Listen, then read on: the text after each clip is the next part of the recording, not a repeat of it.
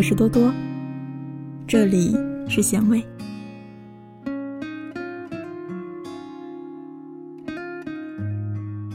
我曾经也被背叛过，在那个女孩子加我微信的时候，我已经有了预感了。点开通过的那一个按钮之后，接下来就是一大堆的截图。我想，意思是很明显了。点开第一张图，赫然出现在我眼前的，不是那肉麻的字眼，而是那个天天对着我说早安晚安，天天说着情话，熟悉的不能再熟悉的头像。于是我打了三个字：我退出。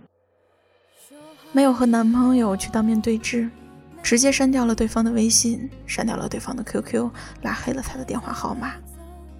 一个人去买了杯奶茶，草莓味道的。我其实不太喜欢吃这个味道的奶茶，但我想，我那个时候应该是需要一些甜的东西来安慰我自己吧。到了晚上，那个熟悉的头像又一次出现了，它出现在了好友请求添加的栏上。一次没有同意，两次也没有同意。第三次的附加信息是：“你为什么要删我？一句分手都不说吗？”理直气壮的，他可能还是没有想到，那个女孩子向我甩来的一大堆的截图。其实我并不怪他，我也会因为一句失落时的关心。对另外一个人产生好感，我也曾在身边还有一个人的时候，想过是否要牵起另一个人的手。我不相信感情是百分之百的纯洁的，因为我自己都不是百分之百的爱着当时的他。人在经历折磨的时候，实在是太容易长大了。有一句话叫做说，那些让你一瞬间长大的事儿。你一定要永远记得，并且告诉自己，以后你就不能再跌落在这里了。你要永远的记得这个坑，是他让你成长，你要感谢他。可是，我一直都很逞强。幼儿园的时候，妈妈因为有事没有来接我放学，我在幼儿园里面一个人等到了天黑，等到八点多，不知道哭了多少次。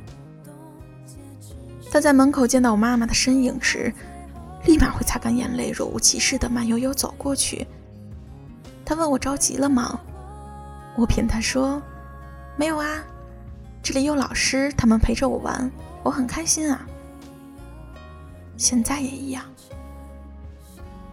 我对朋友们说：“没关系。”对我深爱也伤害我的人说：“没关系，我可以。”甚至独自在外漂泊的深夜，受了委屈，咬着牙关，哭的时候，我都会对自己说：“没关系，生活就是这样的，你要学会接受。”我装成很丧的模样活着，因为我真的不敢再对任何人、任何事有所期待了。别人对我一点点好，我就满怀的希望，噼里啪啦的把一大堆关于我的事情。全都告诉他。其实呀，别人才懒得听呢。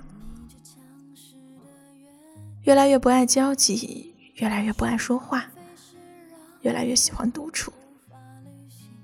一个人待在房间里听歌、玩手机，哪怕无所事事，看着窗外，也觉得比出去好的太多太多了。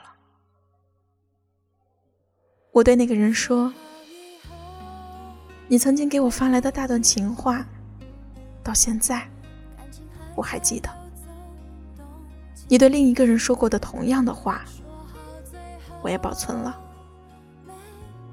我想恨你，但始终也恨不起来。不过是每次想要依赖某个人的时候，我都会打开收藏夹看看，看看你对我说过的情话，再看看你对他说过的同样的情话，一字不落。后来，我不再随便喜欢上一个人了，也不再相信爱情里的那个真心了。